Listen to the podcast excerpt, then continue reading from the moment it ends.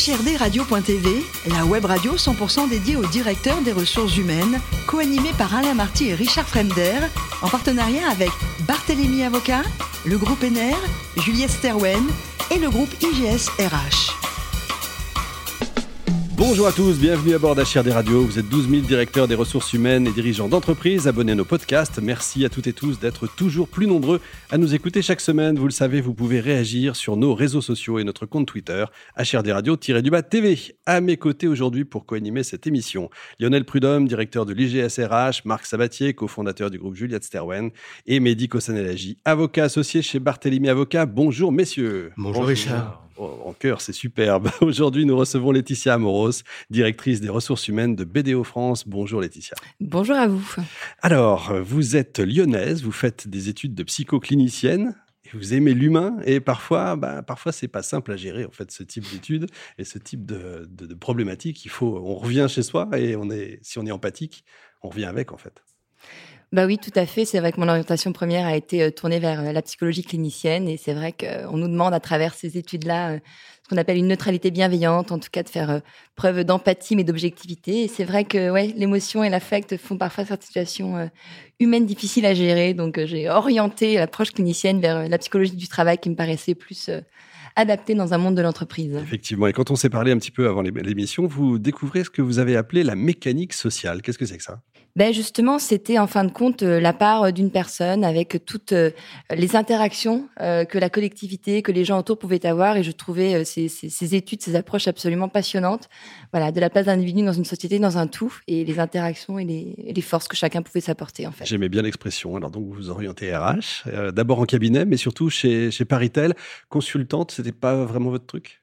Non, c'était pas mon truc parce que c'est vrai que l'approche cabinet, alors, est très formatrice pour le coup, mais avec une dimension commerciale qui, pour le coup, n'était pas dans mon appétence et j'avais vraiment besoin d'avoir une approche plus RH, euh, généraliste dans le, dans le monde de l'entreprise. Donc, je me suis orientée assez vite euh, dans une société. Alors vous êtes DRH à 30 ans, puis vous avez d'autres expériences, UFF, Free, et enfin BDO. Qu'est-ce que c'est que BDO Dites-nous un peu. Qu'est-ce que c'est que BDO Eh bien, écoutez, c'est un cabinet euh, d'audit, de conseil, d'expertise financière, euh, voilà, avec une approche donc euh, multidisciplinaire, une dimension mondiale, puisqu'aujourd'hui BDO, c'est c'est plus de 110 000 collaborateurs au niveau monde. Hein, dans plus de 160, 160 pays, pardon. Et en France, on est aujourd'hui à peu près 1700 collaborateurs et plus d'une centaine d'associés Joli cabinet. Donc, euh, chiffre d'affaires euh, le chiffre d'affaires France est un peu plus de 200 millions d'euros de, chiffre d'affaires. Pas mal, ben on va voir ça en détail. Mehdi J'ai vu que vous étiez intervenu, et je l'ai raté fin 2022, au sommet de l'inclusion économique sur la valorisation des compétences humaines et comportementales dans le recrutement. J'imagine que vous avez des astuces, vous pourriez euh, nous en dire deux ou trois mots? Vous me demandez de dévoiler tous mes secrets. vous l'avez fait au sommet, donc. Vous avez deux heures, allez-y. Super, alors j'ai le temps. Non, non, de manière évidemment extrêmement synthétique, euh, dans cette approche-là, et notamment lors de mon intervention euh, lors, de, lors du sommet de l'inclusion, euh, c'était vraiment de pouvoir mettre en avant une approche de recrutement différentielle, avec justement, ben, en fait, comment limiter les biais cognitifs, comment, comment faire en sorte que, surtout dans, dans un secteur comme le nôtre, très, je dirais, formaté dans une mécanique, avec des profils types, un parcours type, des écoles, des niveaux de qualité, bah, c'est de sortir un petit peu de ces stéréotypes-là et de ces clichés qui sont assez, euh, assez omniprésents dans nos secteurs d'activité pour vraiment euh, aller chercher une mécanique de valeur, de compétences, de potentiel. Et c'est vrai que voilà, on a vraiment euh, introduit dans nos process de recrutement cette approche vraiment tournée sur, sur le profil, le candidat et ce qu'il peut apporter. Voilà, et vraiment pour limiter, comme je le disais, ces biais cognitifs qui étaient pour nous un engagement, une valeur extrêmement forte à porter. Lionel. Il y a une question sur, euh, sur BDO, parce que euh, euh BDO, est un cabinet d'expertise comptable qui travaille avec beaucoup de PME. Et on sait que le, problème de ces réseaux, c'est de, pouvoir créer des services supplémentaires auprès de leurs clients, et notamment dans la fonction RH, puisque en général, ils font la paye, voilà. Puis après la paye, il faut rajouter d'autres services. Est-ce que euh, c'est euh, c'est quelque chose dans lequel vous vous impliquez, puisqu'en tant que DRH euh, de BDO, il y a une certaine sensibilité à ça, ou est-ce que c'est vraiment lié à la personne qui s'occupe de la pratique CRH dans BDO Aujourd'hui, en fait, on a capitalisé sur les deux. C'est-à-dire que, comme vous l'avez dit, aujourd'hui, forcément, on a certains, certains services, certaines offres de services qui, qui, dont les clients principaux sont les DRH. Donc, évidemment, euh, on a aujourd'hui une posture, en tout cas des activités RH qui sont tournées vers le client. On fait intervenir nos propres collaborateurs en interne, qui parfois vont même euh, délivrer des formations euh, chez des clients pour pouvoir justement apporter cette expertise et cette valeur ajoutée, puisque RH est un métier. Euh, donc, ça nous permet justement de joindre à quelque part cette approche service client tant sur notre force et nos compétences en interne, mais aussi euh, avec nos propres expertises et nos métiers en interne euh, voilà, auprès des clients.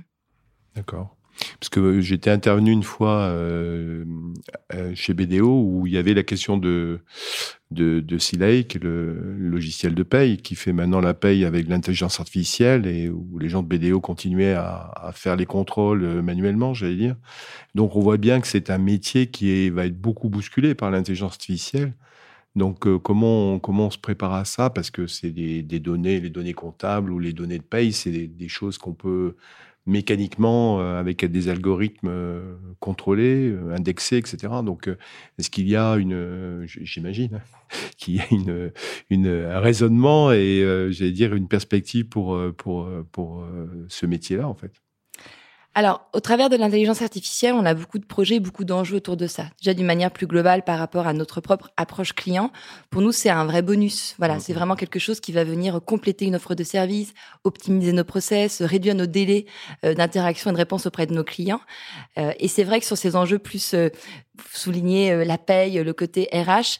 C'est vrai qu'aujourd'hui, alors nous, ce, ce profil d'intelligence artificielle, aujourd'hui, on le porte principalement sur euh, l'expérience candidat dans une approche de recrutement, parce que euh, aujourd'hui, c'est un petit peu le, le, nerf de la guerre. Hein. On a, c'est, notre ressource première, hein, nos collaborateurs, c'est ce qu'on vend à nos clients, leur expertise.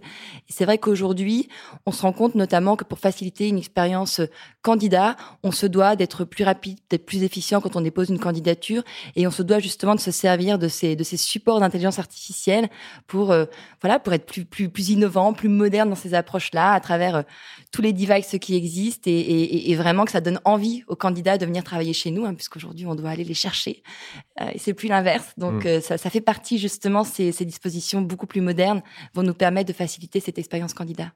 D'accord, merci. Marc. Euh, BDO, enfin en tout cas BDO France a opté pour le statut d'entreprise à mission. Euh, quelles sont les raisons en fait qui vous ont poussé à choisir ce statut? Et puis, euh, est-ce que ça change quelque chose dans votre rôle, dans vos missions de DRH, d'être une entreprise à mission? Alors pourquoi ça a été choisi? Euh, Alors le Monsieur Naudan, notre président, parlerait bien mieux que moi parce qu'il a été vraiment à l'initiative et moteur de ce projet-là. Il voulait euh, vraiment s'inscrire déjà pour des valeurs qui lui étaient personnelles, euh, sur des valeurs donc euh, sociétales, environnementales et sociales, qu'il a voulu faire porter par sa société. Et, euh, et justement dans ces dans ce secteur d'activité un petit peu vieillissant, on avait besoin d'avoir cette approche bah, tournée vers l'avenir, tournée vers des valeurs aujourd'hui qui sont les nôtres. Et donc voilà, il a il a il a souhaité s'inscrire dans cette démarche-là. On a été le premier cabinet. Donc il faut quand même le noter, euh, dans le secteur euh, euh, de l'audit et du conseil à être entreprise à mission. Donc on est assez fiers de ça. ça, c'était pour répondre à la première partie de votre question. Après, à titre plus personnel, ça change beaucoup de choses en tant que DRH. ça change déjà à titre personnel parce que c'est vrai qu'aujourd'hui, ça a été notamment un des leviers qui m'a fait, qui m'a donné envie, en tout cas, de, rejoindre BDO parce que justement, c'était aussi des valeurs qui me touchaient dans ma vie personnelle et qu'au bout d'un moment, quand on a des entreprises qui s'engagent autant avec une obligation de résultat, hein, puisque c'est ce que aussi, c'est ce que contraint aussi le statut d'entreprise à mission, et eh ben c'est de se dire, ce ne sont pas que des mots. Euh, derrière, on a des vraies obligations, il y a des actions qui sont suivies, qui sont pilotées, et c'est vrai que je trouve que dans l'image que l'on peut donner euh, pour nos jeunes aussi, pour nos futurs collaborateurs qui vont nous rejoindre, c'est extrêmement positif. Donc ça, c'est à titre personnel et à titre professionnel, évidemment on, ça nous ça nous oblige à quelque part à aller encore plus loin euh, dans notre approche vis-à-vis de nos collaborateurs, sur la qualité de vie au travail, sur nos engagements qu'on peut avoir dans leur quotidien. Donc c'est vrai que nous-mêmes ça nous challenge euh, parce qu'on a déjà nos obligations en tant que en tant qu'RH et avec euh, voilà ce, ce, ce, statut en plus qui nous dit bah allons plus loin, soyons encore différenciants et innovants par rapport aux autres pour vraiment se dire bah il fait bon travailler chez nous et on a des vrais atouts pour ça. Vous parliez de, de valeurs euh, à l'instant euh, et, de sommet de l'inclusion euh, au tout début. Vous soutenez aussi, je crois, les assises de la parité. C'est important pour vous? C'est fondamental, évidemment, pour les mêmes raisons que j'évoquais à l'instant par rapport au statut d'entreprise à mission. Toute cette notion de diversité, d'inclusion, on se doit véritablement de travailler dessus, euh, d'œuvrer en ça, voilà, et d'accompagner aussi les, les, collaborateurs chez nous à pouvoir s'épanouir, qu'ils soient euh, hommes, femmes, juniors ou seniors. Donc, on a un vrai engagement, euh, voilà, sur ces sur ces sujets-là, et, euh, et on y intervient la semaine prochaine. On est ravis de pouvoir défendre ces valeurs-là. Vous dites la semaine prochaine, on est au mois de juin, et comme on est au mois de juin, Laetitia, en bonne savoyarde, vous allez nous parler de la tartiflette, puisque forcément c'est la saison. Est-ce que vous avez un ingrédient secret Alors écoutez, beaucoup d'amour, euh, un peu de vin blanc et euh, un très bon reblochon. Et comme vous l'avez dit, c'est un plat de saison, donc évidemment, on va, on va en profiter pour, pour travailler le, corps bikini. Hein. Il n'y a pas de saison pour la tartiflette. Pour terminer, je crois que vous passez le permis bateau.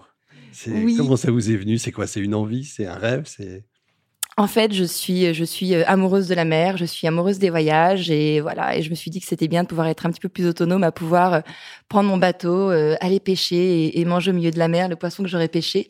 Donc voilà, c'est un projet qui, qui, arrive, qui arrive vite et j'ai hâte de pouvoir être sur mon propre bateau. Eh ben, on veut savoir. Merci beaucoup, Laetitia. Merci également à vous, Marc, Mehdi et Lionel. Fin de ce numéro d'HRD Radio. Retrouvez toute notre actualité sur nos comptes Twitter et LinkedIn. On se donne rendez-vous jeudi prochain, 14h précise, pour une nouvelle émission.